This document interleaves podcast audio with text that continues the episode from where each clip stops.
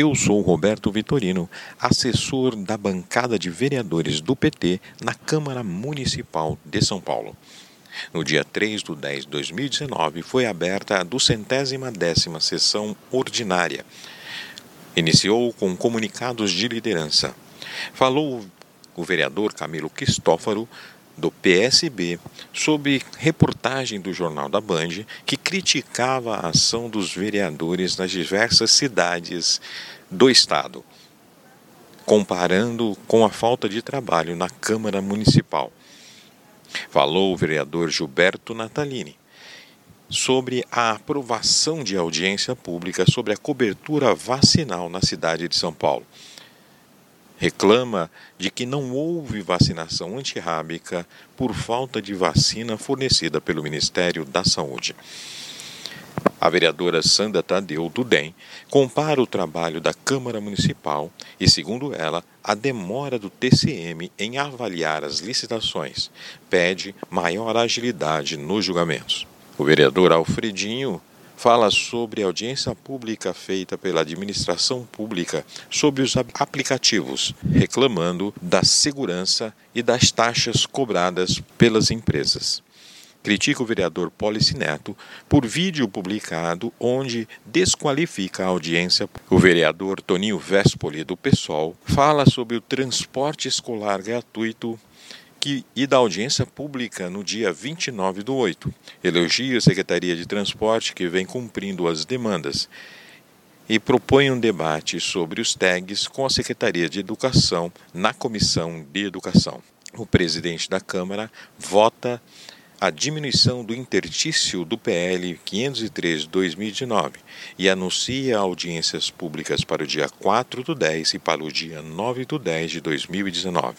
O vereador Fábio Riva homenageia o bairro do Jaraguá, que está aniversariando nesse dia, agradecendo aos votos recebidos e fala sobre a criação da subprefeitura Jaraguá taipas.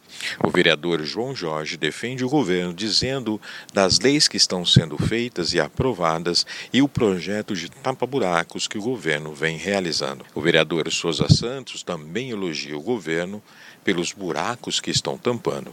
Retoma a defesa dos vereadores em contraposição à reportagem do Jornal da Bandeirantes, que generaliza que os vereadores não trabalham. O vereador Cláudio Fonseca fala sobre o seu projeto 68 de 2018, que vem sendo discutido em várias instâncias e várias entidades. O vereador Reis fala sobre o projeto 508, que fala sobre a criação do passe livre para os estudantes de cursinhos comunitários. Debate sobre segurança pública, falando sobre a falta de renovação nos cargos da Secretaria de Segurança Pública, falta de funcionários, faltas de servidores. A vereadora Sonia Francina critica o custo do TCM e, não, e a não efetividade de suas ações. Também fala sobre o comitê de chuvas e as visitas que serão realizadas no dia 15 de outubro pelos membros da mesma. Após a leitura dos papéis e entrada na ordem do dia, vários projetos têm a manutenção dos vetos. O vereador Turim agradece aos romeiros de Pirapora. Agradece também a construção do Hospital Veterinário 24 horas. A vereadora Janaína Lima fala sobre os valores pagos pela Secretaria de Cultura para os artistas de renome, dizendo que deveria pagar um valor adequado também para os artistas da periferia.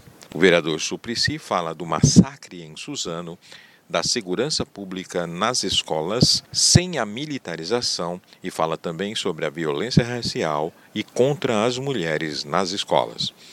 O vereador Celso Janazzi fala que a Prefeitura Municipal de São Paulo doou o cadastro dos servidores para uma empresa que é investigada pela Operação Lava Jato. O presidente da Câmara Municipal de São Paulo convoca sessões ordinárias para o dia 8, 9 e 10 de outubro e seis sessões extraordinárias para o dia 9 do 10 de 2019.